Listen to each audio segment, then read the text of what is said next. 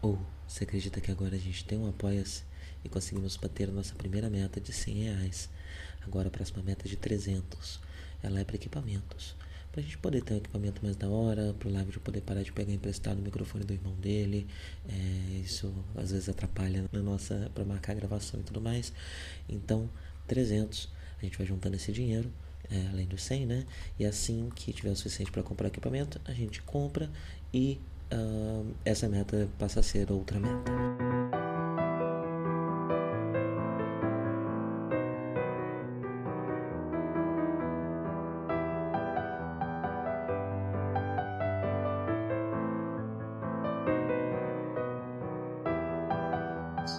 Bom dia a todos! Sejam bem-vindos a mais um Café com Ganda.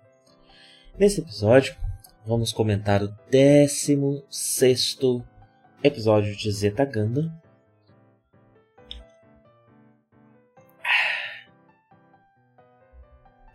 Já já ficou um pouco frio, na verdade, que eu fiz faz um tempo. É, mas estou tomando os, as ervas digestivas. Chá de bolo de carqueja, uh, porque comi agora há pouco uma arepa de pabechon. É uma. ou pabellon, né? Não sei, não sei como é o sotaque venezuelano. Uh, mas é um prato venezuelano, o pabellon é um prato venezuelano que é meio que o arroz com feijão deles, né? Envolve um arroz, um feijão uh, meio tutu, mas uh, com, com com os grãos, né? É, docinho, relativamente doce. Uh, carne, meio que uma carne louca. Literalmente o prato carne louca, né? A carne desfiada. E bananas fritas, cortadas em rodela. É, isso é o pabechon. E a arepa é, é meio que um, é um sanduíche, é, não sei como explicar, né? Aí vai entrar no, no, na discussão do, do que é e não é sanduíche. É, mas é uma massa de milho que meio que como um taco é, engloba um recheio e a, só que normalmente tem bastante recheio né é, e é uma arepa com todas essas coisas dentro, menos arroz, né? É, todas essas coisas dentro. É muito gostosa. Gosto muito da culinária venezuelana, venezuelanos e os peruanos. Aprendi aqui, porque o brasileiro não liga para o resto da América Latina. É, tem uma culinária muito saborosa. Mas bem, chega de conversinha e vamos falar Uh, de Atravessando a Escuridão Branca. Resolvi traduzir do nome japonês e não da tradução em inglês, uh, o 16 episódio de Zetaganda.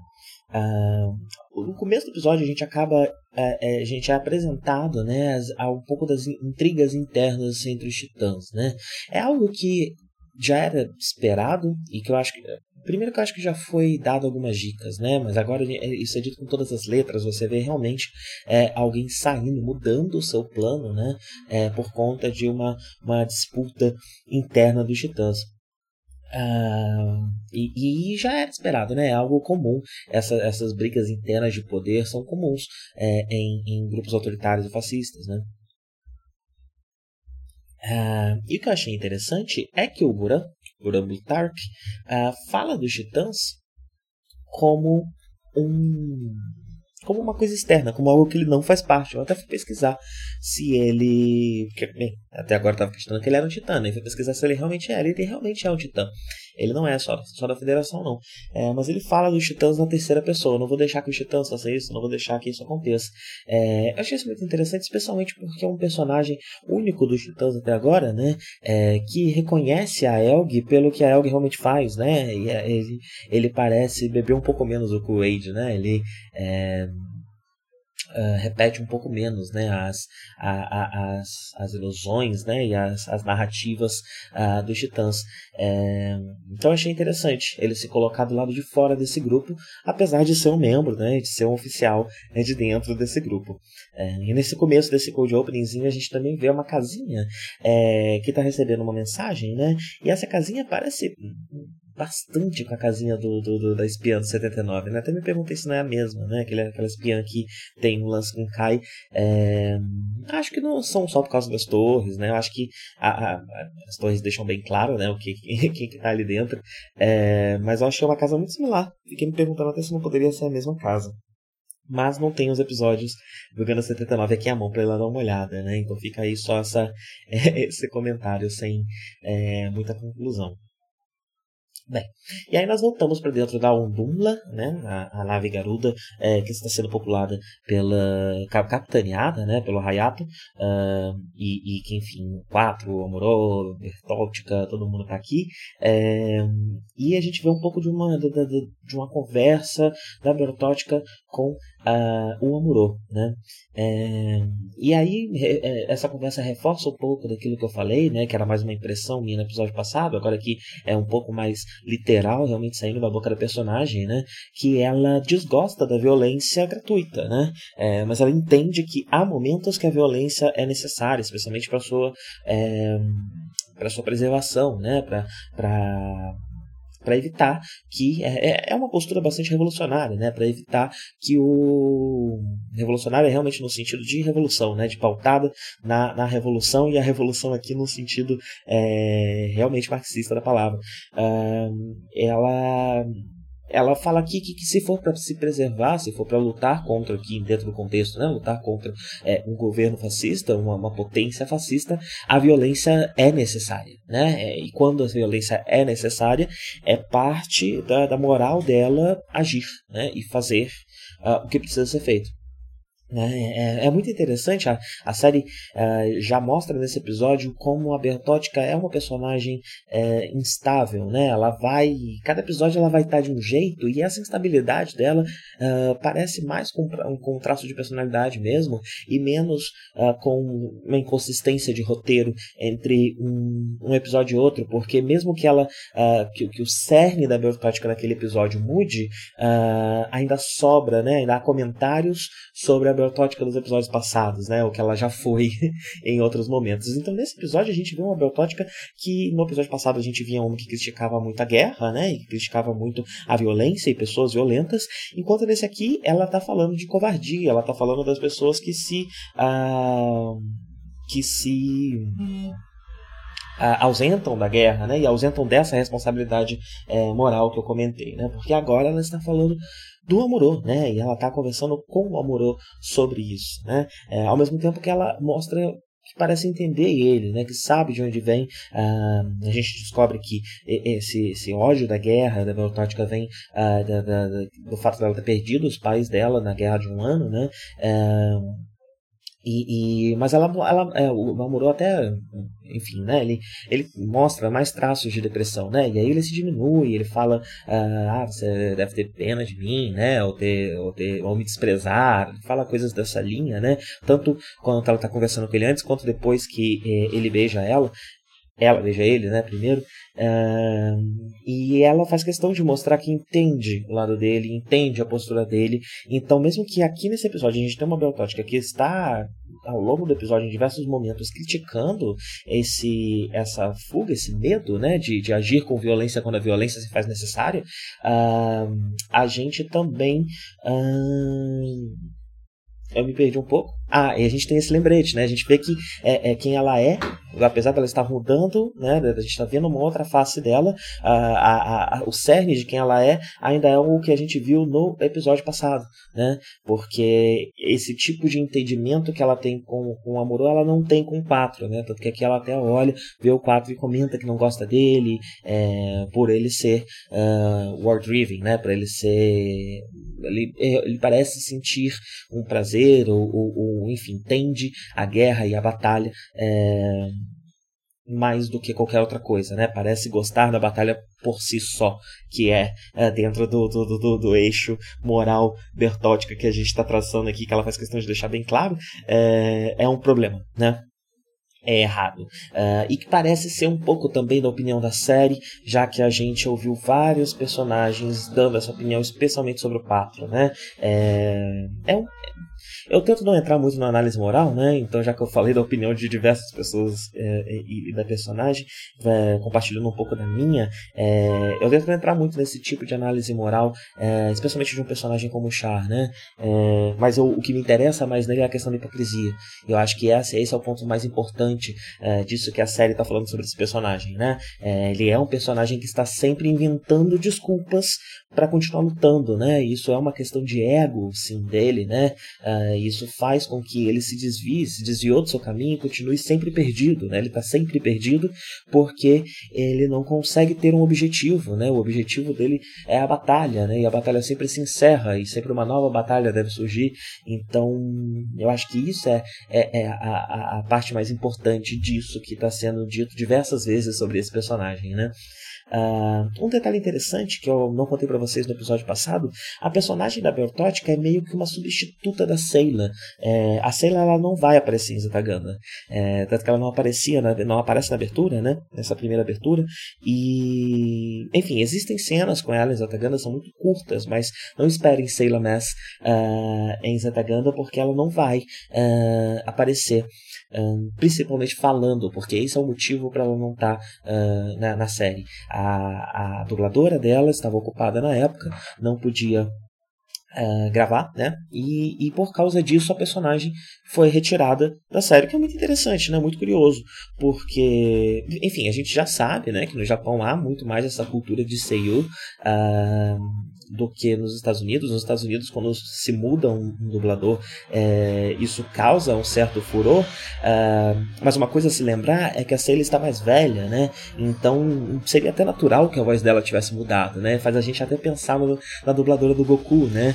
Que é aquela senhorinha que dublava o Goku criança, com uma vozinha bem de criança, e que quando o Goku cresce, ela continua dublando ele e continua com uma voz muito infantil. É, é sempre um choque, né? Você vê que alguém que está acostumado a ver Dragon Ball dublado, ver o Goku uh, japonês pela primeira vez, né? Por conta da vozinha fina dele. É, faz a gente pensar sobre isso, né? Realmente é como se o, o, dublador seja é a alma do personagem de certa forma, né? Se ele não tá lá é como se o ator não estivesse lá para fazer um personagem. É, e, e, e, e o personagem com outra voz deixaria de ser ele de certa forma, né? É, é uma, uma perspectiva interessante interessante de notar que existe já há bastante tempo, né? A cultura de Seiyu não é uma coisa que, é, apesar de que em 85 já tinha, né, a, uma, uma, certa cultura idol, mas em, é, é, enfim, é, em 79, no, no clássico, né, a gente, a gente tem que pegar o, o, o, período inteiro aqui que a gente está comparando, né? É, enfim, a, a, o, o, idol estava surgindo, né? E às vezes a gente tem essa impressão de que a cultura Seiyu é, e a, esse respeito, né? Essa essa importância que é dada ao dublador no Japão é algo que vem de certa forma da cultura idol uh, e é algo mais recente. Mas não, a gente vê que aqui no final dos anos 70, começo dos anos 80, isso já era extremamente importante e uma dubladora está indisponível fazer a personagem não estar, mesmo que fosse uma personagem central, né? É importantíssimo porque a gente vê aqui que o personagem dela, né, o que a Sailor estaria fazendo nessa situação foi diluído, né? É, então a gente tem a Bertótica e ela serve principalmente, né, para essa interação com a Moro, porque eu imagino que seria a relação da Seila com a Moro nesse pedaço da, da série, né? É, mas a, a, uma coisa a se lembrar, né, é que a Seila aqui mudaria muito o que está acontecendo, porque a gente teria um encontro Seila com o Char com o Char 4, né? É, e aí a impressão que eu tenho é, é que é, o que a Sailor estaria fazendo aqui foi passado um pouco para Muro. E essa discussão, né, especialmente no episódio passado, isso que, que dele ficar questionando e forçando, botando o Char contra a parede, tentando tirar dele porque que ele volta para Terra, enquanto o Char provoca ele de volta talvez fosse algo que originalmente uh, fosse acontecer com a Seila, né? É, e a gente, porque o relacionamento Char e 4 é, é, primeiro essa questão é deixada um pouco de lado, né? É, e, e, eles acabam focando mais nos assuntos que a, a, acredito que seriam os assuntos é, de, de Char e 4 um, nessa nesse momento aqui com uma Sailor presente, né? Uh, então o, o, personagem da Sailor acaba diluído entre esses dois personagens, né? É, obviamente seria muito mais interessante que ela estivesse aqui, né? É, e eu acho que isso é até é, eu, eu, eu penso se, se, se a, a, a Bertótica não, não foi feita dessa forma eu vou deixar para falar isso um pouco mais para frente.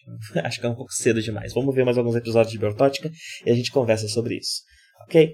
Uh, é, mas, conversando sobre uh, Char e 4, né? Uh, temos o Beijo, Beltótica e. Beltótica e, e, e 4. Meu Deus, quantos personagens? Beltótica e Amorô, né?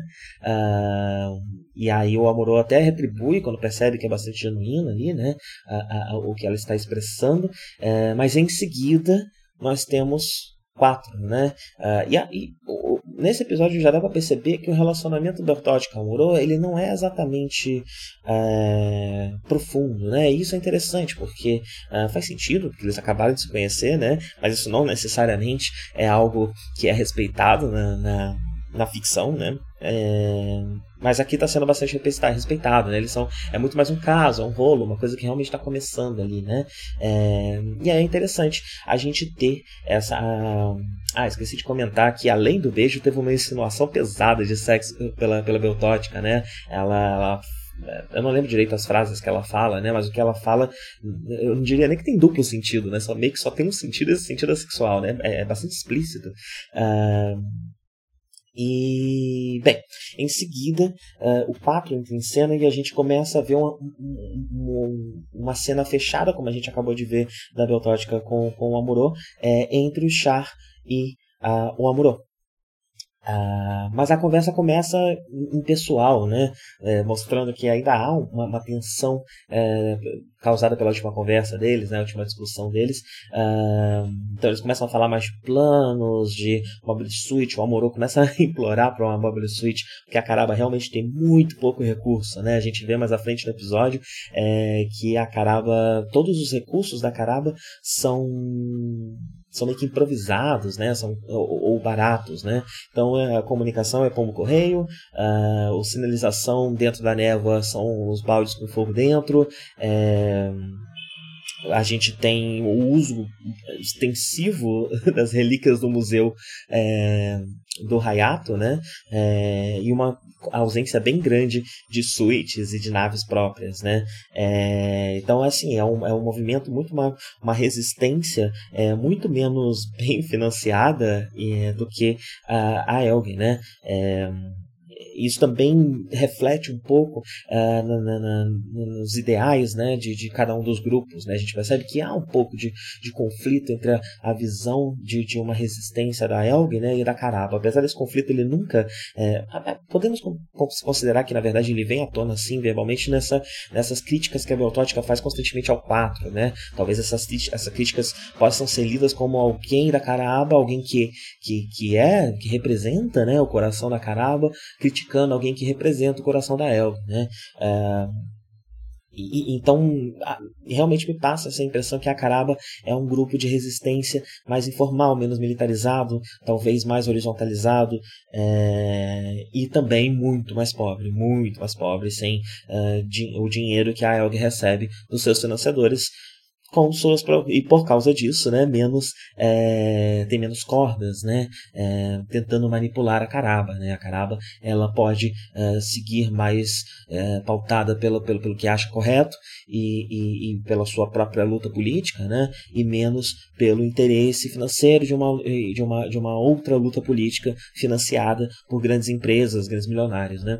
Não sei se chegam a ser milionários, na verdade, mas acho que sim, né? O maluco tem. É, um deles tem várias mineradoras na Lua. Imagino que isso deve dar bastante dinheiro. É... Perdão pela tosse. É... Bem, e aí temos uma cena de elevador do 4 com o Amorô. Uh, quando e, é interessante até que o 4 ele tá falando num tom mais informal com o Amorô até ele entrar no elevador. Quando ele entra no elevador, ele vira o char. É, porque aí eles estão num lugar mais privativo, ele pode falar mais abertamente né, e mostrar um pouco mais da relação profunda, né, mais próxima que ele tem com o Amuro. É, e aí a gente entende um pouco do que, que o, o, que, o, que, que o Char quer, né? O Char quer que o Amuro venha com ele para o espaço, né? É, e ele quer isso tanto pelos seus motivos pessoais, é, por conta da rivalidade, por conta de uma paixão, né? É, por conta de sentimentos fortes que ele tem, seja qual, qual seja esse sentimento, qual for esse sentimento, né? Sentimentos fortes que ele tem pelo Amuro, uh, quanto pelo fato dele querer mais um New Type, uh, dessa vez, inclusive, um New Type que já sabe lutar, já sabe fazer tudo, uh, lutando junto com a Elg, né? E dá pra ver que, que, que, que há na argumentação dele, ao longo desse episódio, quando a gente vê principalmente as estratagemas que ele tenta fazer para burlar as ordens da Elg com o objetivo de levar o Amuro com ele, é, que, que, que a, a, motivação emocional e pessoal tá ali e é bastante forte também, né? E que talvez até a, a, as modificações, as as motivações é, ligadas à, à, à, estratégia, né, as motivações estratégicas, sejam uma espécie de desculpa, porque você vê que a, a própria Elg é, toma isso como menor né, e dá a ordem de que a prioridade é levar o Yakshiki. Então, o Yakshiki é mais importante do que o Amuro para Elg. Né? E quem está dando essas ordens é o Bright, então é alguém que, que sabemos que, que é bom em, em, em entender as pessoas, né, em, em, em, estar nesse lugar de uma figura de comando que é paternal. Então, por isso, né, leva em consideração sentimentos e, e, e questões mais humanas e individuais uh, das pessoas que ele lidera. É, e, então, muito interessante essa ordem né, e essa importância. É, e esse episódio, enfim, essa, essa conversa, voltando um pouco, né, acabei me, me, me estendendo e, e, falando um pouco mais adiante, mas voltando para a cena dos dois no, no elevador, né, é, a gente vê o 4 novamente evocando a Lala, mas agora de um jeito diferente. A primeira vez era claramente para provocar o Amorô e para fugir de um assunto que ele não queria falar, né? Mas agora ele já tem um comando da situação, né? O Amorô, inclusive, tá fácil de dobrar o Amorô, né? Porque ele tá muito deprimido. É... Então ele, ele agora chama a Lala de novo, mas de um jeito um pouco mais de compaixão, né? Um pouco mais de. até de. de, de, de, de eu sei o que você está passando, né? É, eu sei, eu conheço esse medo que você tem de encontrar Lala no espaço, né? de ouvir a Lala no espaço. Ainda mais quando esse ouvir é de uma. Você está ouvindo uma pessoa morta, né? Então, uma comprovação ainda mais potente dos poderes que você tem, né?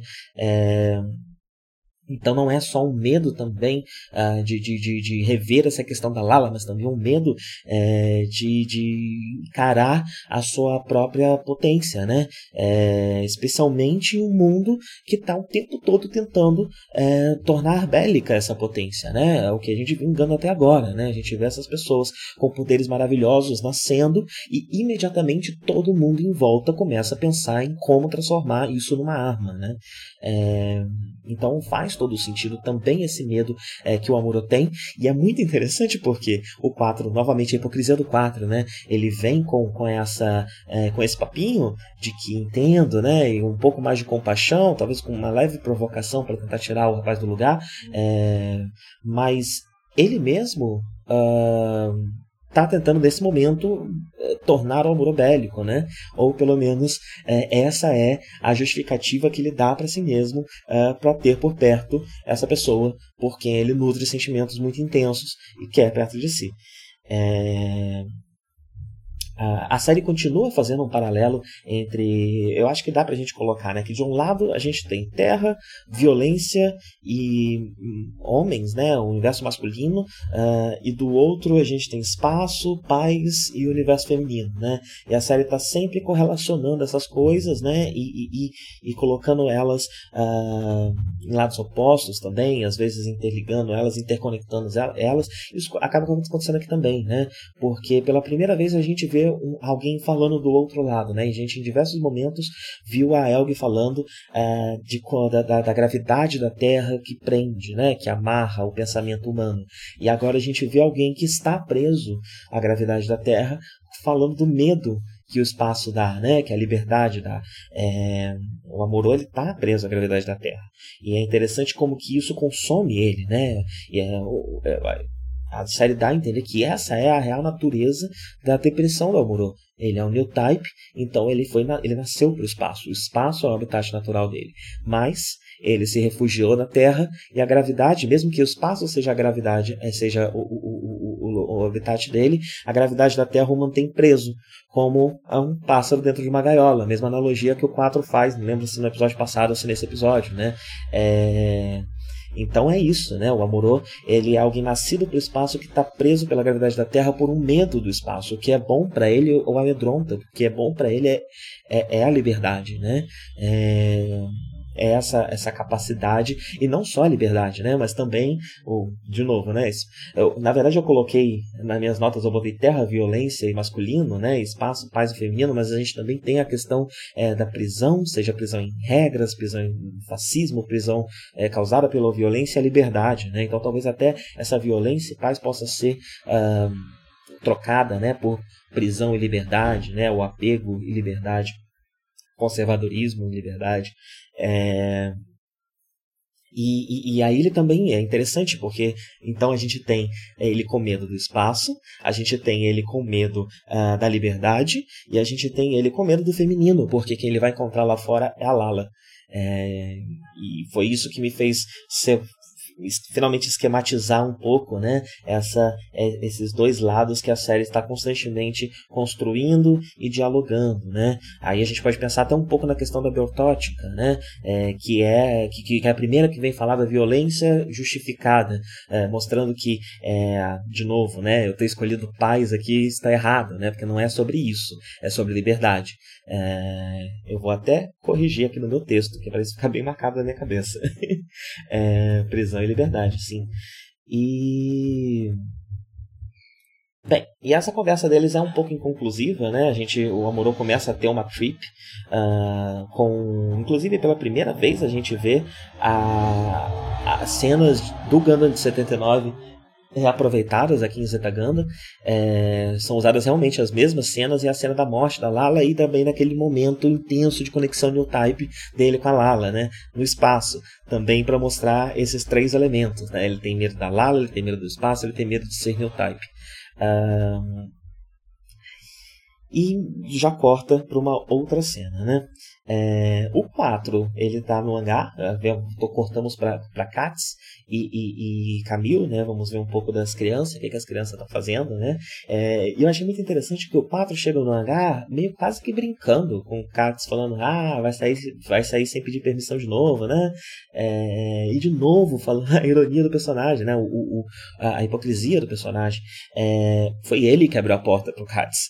O Katz não teria saído se ele, ele sem permissão, sem permissão dos outros, né? Porque a dele foi dada, foi ele que mandou a ordem para abrir a porta para o menino sair. É... E, e, é interessante ver a relação dele com Katz ao longo desse episódio, né? Porque ele está assumindo, ele, ele pareceu gostar bastante de assumir essa, esse lugar de figura paterna, né? Que, que, é, que é algo que o, o Camil esteve sempre pedindo para ele.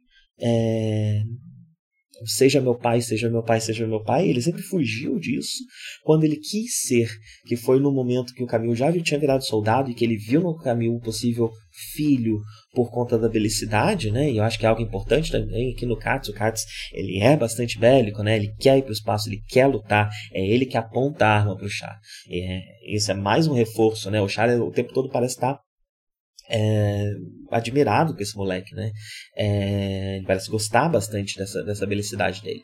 Então, o Camilo que sempre insistiu, quando esteve, quando o Char finalmente esteve na posição de querer ser pai dele, ele já estava em outra, né? É, e eu acho que a série cada vez mais está reforçando isso, né? O Camilo, ele está parando de buscar tantas figuras paternas e maternas porque ele está aceitando a vida adulta, ele está entrando na vida adulta, né? agora a gente vai ver uma série de episódios que vão falar sobre isso, né? É, talvez, inclusive, parando para pensar agora, o 4 nunca tenha aceitado ser a figura paterna do, paterna do Camil, é, porque o menino já é meio velho, né? Ele já tem 17 anos, ele tem uma idade muito próxima do que o Char tinha na Guerra de 79. Então deve ser difícil para alguém que foi um adolescente na guerra olhar para um adolescente na guerra e ver uma criança, né? É, enquanto Katz é mais jovem, é mais miudinho, né? Tem uma atitude um pouco mais infantil. É, é uma criança, ele, ele viu o Katz criança, né? É, então isso também ajuda na mente dele o Katz ser uma criança. É, e ele parece muito mais pronto para ser o pai do Katz do que ele estava para ser o pai do Camilo, né? Bem, e aí, basicamente, né, eles estão indo para essa, em resuminho aqui, do que está acontecendo nesse momento. Eles estão indo para essa base é, chamada Hickory, fica nos Estados Unidos, é uma base da Caraba, é, inclusive fica na Southern California, é, fica na Califórnia do Sul, o que, enfim, foi engraçado para mim só porque eu, quem escuta os outros podcasts sabe que eu acompanho o wrestling e a AEW, né, eu estou acompanhando a promotion AEW e nela tem esse grupo que se chama SCU, uh, eh, que o gimmick dele, né, o, o, o traço marcante de personalidade desses personagens é, na lutinha é, é ser da, da Califórnia do Sul e considerar todas as cidades que eles visitam a pior cidade do mundo, porque a Califórnia do Sul é o melhor lugar que há. É, e é lá que está Hickory, né? a, a base, essa base da Caraba, é, que se protege, além das coisas que eu listei, né? do pombo correio, do, do, do, do dos barris com, com fogo, é, ela também usa a, a névoa, né? Ela não sei se ela fica no alto de uma montanha ou se é um, é um lugar é, é nevoado, né? Por natureza, e ela, a base é colocada bem no centro desse lugar é, para também ter essa proteção natural, né? É, muito útil quando você tem várias naves e cruzadores e coisas do tipo voando por aí, né?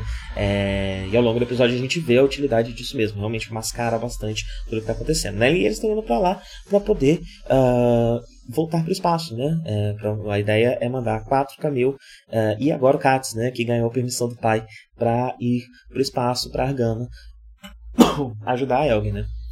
É, uh, e bem, eu esqueci do meu chá Acabei de me tocar disso. Acabei de achar aqui, peraí. A gente tem mais um pouco dessa relação aí paternal do, do 4 com o Katz, mas o que eu achei interessante é que o 4 chama o Katz para descer com ele dentro da suíte, uh, mas quando o Katz vê que o Amorô vai vai descer com dentro de uma mobile suite também, ele prefere ir com o Amorô, né? Isso é até uma conversa, até uma, uma, uma discussão entre eles, mas que acaba sendo muito importante porque é por causa disso né, que o Amuro consegue montar um plano, também mostrando que conhece muito bem Char, é, consegue montar um plano para impedi-lo de tentar levar o Amuro para o espaço a qualquer custo. Né? Então ele dá uma arma pro menino, inclusive uma relíquia de guerra, né? não sei se realmente é essa arma, se ele só jogou um caô pro moleque. É, mas é teoricamente a arma que ele usou em Abaoku lutando contra o Char, né? É, dá para o menino e é interessante que a cena, né? Ela é montada como se fosse um presente, é, mas é uma arma, né? Uma literal arma de Chekhov é, e não demora muito para a série já revelar qual é o propósito dela, né? É, Logo em seguida a gente vê o Katz descendo e puxando a arma para falar pro Char, olha, é, o, o vai embora, vai ajudar, vai proteger a gente, né, pra gente conseguir ir pro espaço, e você vai seguir sim pro espaço porque essas são as ordens, né, são ordens expressas da Argama de que a prioridade é levar o React Um, é, e, e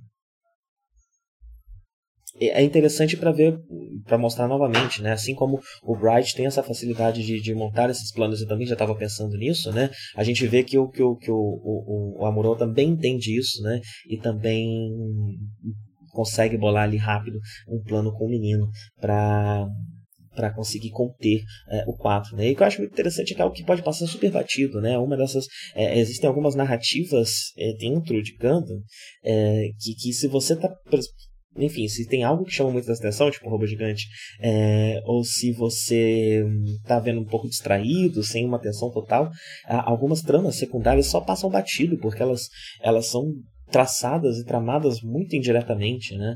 É, e eu achei interessante isso, né? Dessa, dessa questão do, do, do 4 é, estar disposto a passar por cima da Elg para levar o Amuro, o Amuro com ele, né?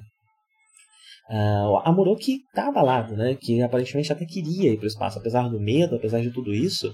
É, ele, quando o Katz fala uh, que está ansioso para reencontrar o Bright, porque o Bright está na argama, você vê nos olhos do Amuro, né, que ele tá, que queria estar tá indo junto, né, é, mas não consegue o menino, né, e as circunstâncias aqui também é, fazem com que é, é, é, é, um encontro das duas coisas, né, ele já não está muito disposto e as circunstâncias fazem fa com que o mais sensato seja ele ficar, então junta a fome com a vontade de comer e ele acaba ficando, né, é, e outra coisa muito interessante que outro que acaba ficando é o Camil. É, Camil não conseguiu seguir junto, né? Até porque, pelo que entendi, não tinha espaço é, na, no pod, né? Para levar muitas mobile suites.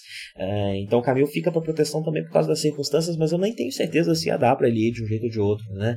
É, e a proteção uh, dos arredores é feita pelo, uh, pelo Camil e pelo Amorô juntos, né? Lutando lado a lado, acho que pela primeira vez. E estabelecendo ainda mais forte essa, essa, essa tutoria do Amorô com o Camil, né? Que é muito diferente do que o Camil esperava, né?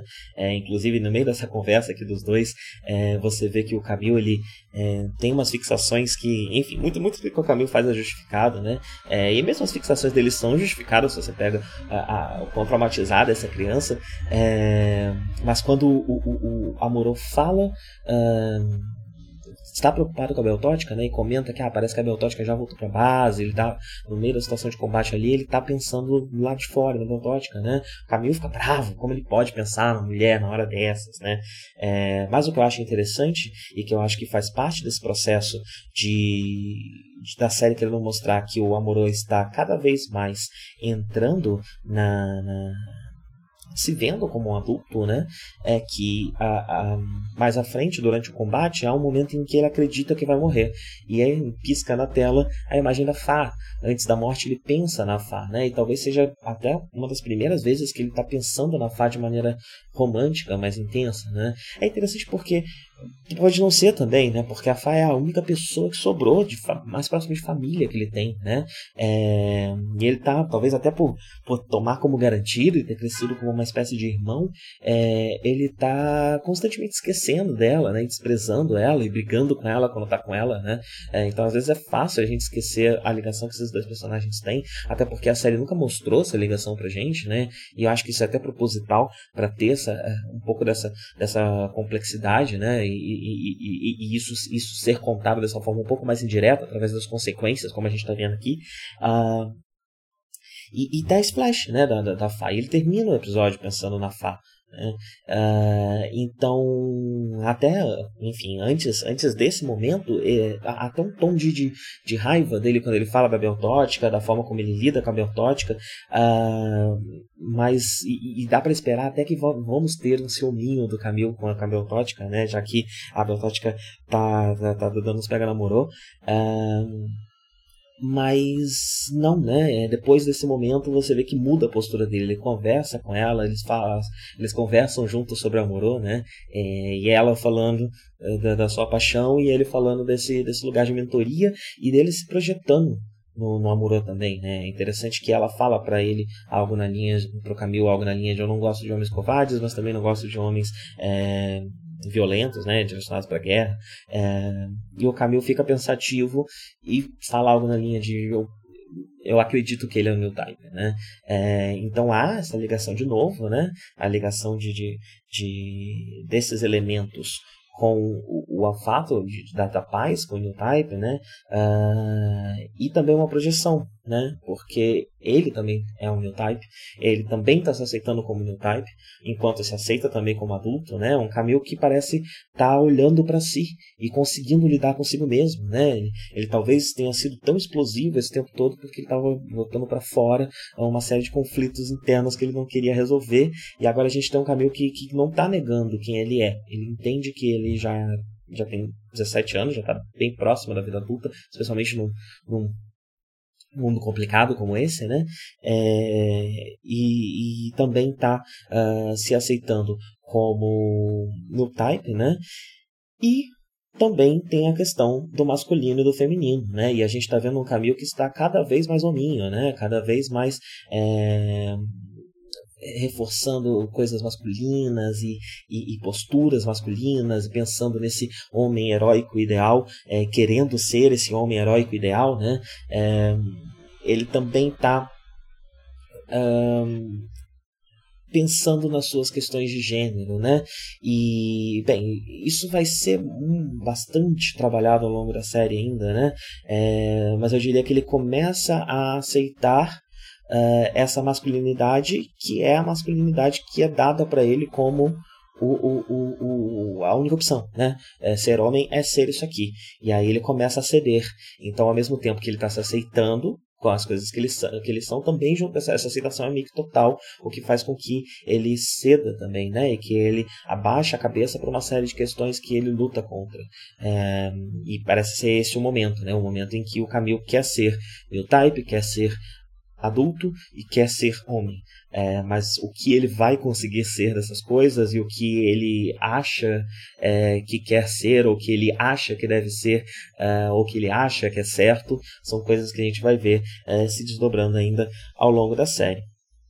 É, eu acho que eu não tenho mais nada aqui, deixa eu só dar uma olhada para ver se eu esqueci alguma coisa, porque tinha bastante nota nesse.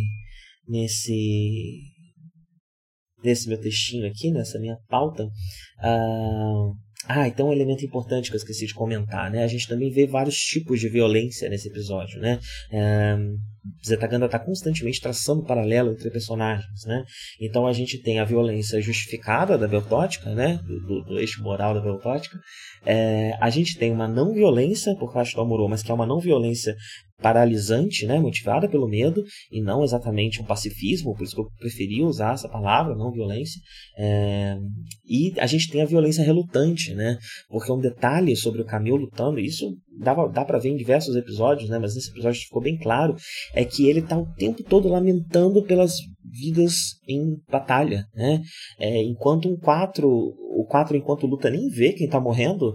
O Camil, toda vez que mata alguém, ele sofre. É, e nem é como aconteceu com o Amuro quando ele começou a lutar e sofreu por um tempo, depois superou e se tornou um soldado, né? É, não, o Camil, ele tá se tornando um soldado, mas mesmo enquanto soldado, ele não consegue. Ele não consegue aceitar é, que vidas precisam ser perdidas, mesmo que do lado inimigo, né? É, e então tem, tem isso também, né? Ele está aceitando essa masculinidade, é, mas ela é uma masculinidade idealizada, uma masculinidade diferente da que é, é projetada, né? Como eu falei, é um, é homem ideal, né? Então ele está buscando no, no, no, mundo de ideais e não no mundo prático é, uma outra masculinidade para que ele possa ser é, o homem que cobram, né? Que todo mundo em volta fica o tempo todo é, tentando reforçar nele é, esses comportamentos masculinos, né? Então a, a, reação dele, né, isso que eu falei de CD e tudo mais, também é um pouco de, uh, tá, então se querem tanto que, que eu seja homem, que eu aja como homem, que homem é assim, que homem é assado, eu vou tentar buscar dentro do que a nossa cultura tem a oferecer uh, o melhor homem que dá para ser, eu vou tentar ser ele, né? Que é esse homem heróico, uh, que também tem uma série de problemas, né? Que a gente também vai ver o personagem é, encarando muitas dessas coisas. É, eu vou encerrar por aqui, eu acho que não tem mais nada não. Na minha listinha eu me perdi um pouco nas minhas anotações hoje. É, e também no, nos meus pensamentos, né? Tava um pouco mais errático do que o normal. Uh, mas vou encerrar. Ah, esqueci de contar. Morreu o Buran, Buran Butark, né? O, o, o, o Titã que não é Titã, é, mas é Titã e fala do Titã como se fosse é, algo de fora, né? Ele acaba morrendo ao fim do episódio. E isso, na verdade, é interessante também, né? Porque é a primeira vez que a gente é apresentado uma intriga interna dos titãs, é a primeira vez que a gente vê alguém, uh, um titã mudando, né? Abertamente mudando seus planos é, por conta de uma, de uma questão interna ali, né? Uma disputa interna é, dos titãs, e o resultado disso é a morte, né? É, mostrando um pouco sobre um, as, as, consequências dessa, dessa briga pelo poder, né? Da briga pelo poder, inclusive consequências pessoais. Mas é, não poderia deixar de, de, de, contar a morte do personagem aqui, porque mortes de personagens enganos sempre são muito importantes, né? E por mais que essa tenha passado um pouco batido, a cena ainda é muito impactante, muito bonita, como costuma ser. Vou terminar meu chá.